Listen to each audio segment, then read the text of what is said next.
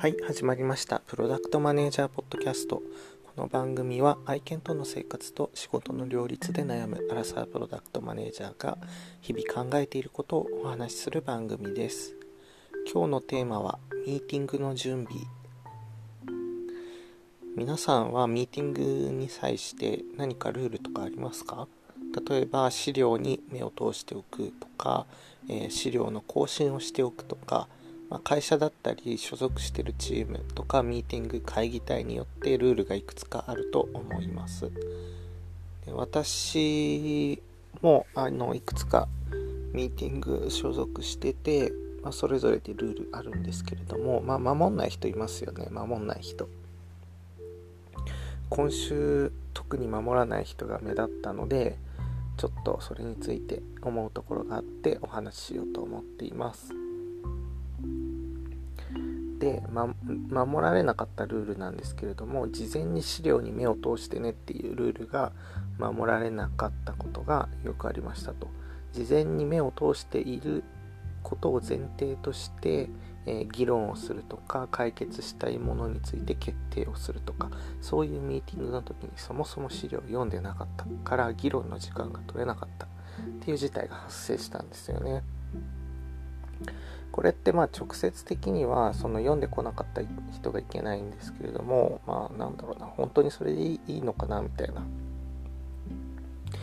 例えばうんまあ忙しいじゃないですかみんな。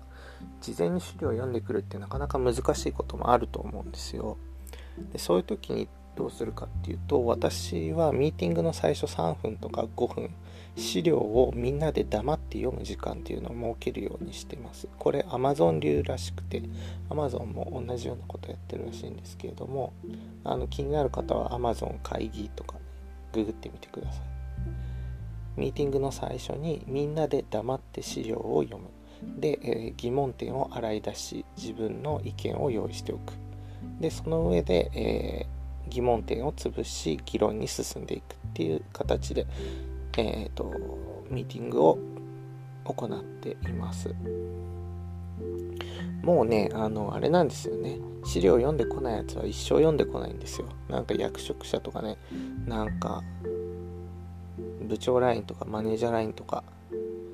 読まない、読まないやつは本当に読まないですからね。もうなんかこいつは本当仕事できねえな、みたいな。なんか、何のためにこに来てんのお前抜きで決定するけど、みたいな。別に来なくていいんですけどみたいなやつらっていっぱいいるんですよ。でそういうのいちいち気にしちゃいけないんですよね。なんかもう無視して決めるっていう度胸も必要だし自分の場合はもうなんか後でぐちぐち言われるのも嫌だから最初にみんなで読んだっていう時間をこう体を作る。読んだ体にする。体裁を保ってあげる。そうすると時間が足りなくて忙しくてとかどうせ忙しくないんですよね。読んでないやつらって。忙しい人ほど読んでますよ。読んでないやつらも、まあ、最初の3分5分があるおかげでそこで読んだつもりになって読んだ体で会議に参加できるじゃないですか。面目を保てる。でもどうせ読んでないから 3, 分3分で理解できるわけもないし。大した疑問も上がらず、えーと、一応会議に参加して議論に参加して合意になるという。から、うん、めんくさい反論も起きずにえー、めんどくさいやつらの面目も保ちつつ自分の進めたいように議論を進められるので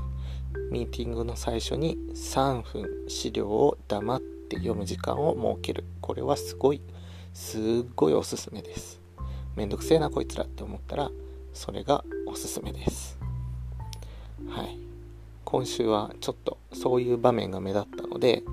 うん他人開催のミーティングでそういう場面が目立ってなんだかなって思ったのでちょっと主催者に、うん、アドバイスしてみようかななんてちょっと思いました。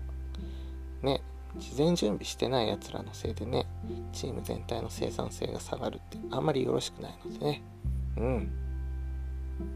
ちょっとね今週はイライラしたんです。そういう人を見てて。まあ忙しいのはわかるけど。皆さんの会社はどうやってミーティングやってますか？なんか、うーん、ミーティングの方法とかでグーるとね、あの、ビジネスティップス系とか、自己啓発系とか、いろんな記事とか動画とか上がってくるので、まあ、いろんなものを参考にしてる方多いかなと思います。私もいろいろ参考にしてこうしてみようああしてみようとかいろいろやったんですけれどもまあ Amazon 流が自分には今のとこ合ってるかなみたいな。合ってる合ってるっていうかメリットが多いなみたいな。めんどくさいやつの面目を保ちつつ黙らせてちゃんとその議論に参加してうーんこうしたいっていう意見のある人だけ意識的にこう前のめりに取り組める形になったので Amazon 流がいいかななんていうことを最近は思っています。是非皆さんおすすめのミーティングスタイルとかあれば教えてください。私もまだまだあのひよっこマネージャーなので皆さんのご意見をもとに勉強できればなと思っています。はい本日の番組は以上となります。ちょっと愚痴っぽくなってしまいました。また次の番組でお会いしましょう。またね。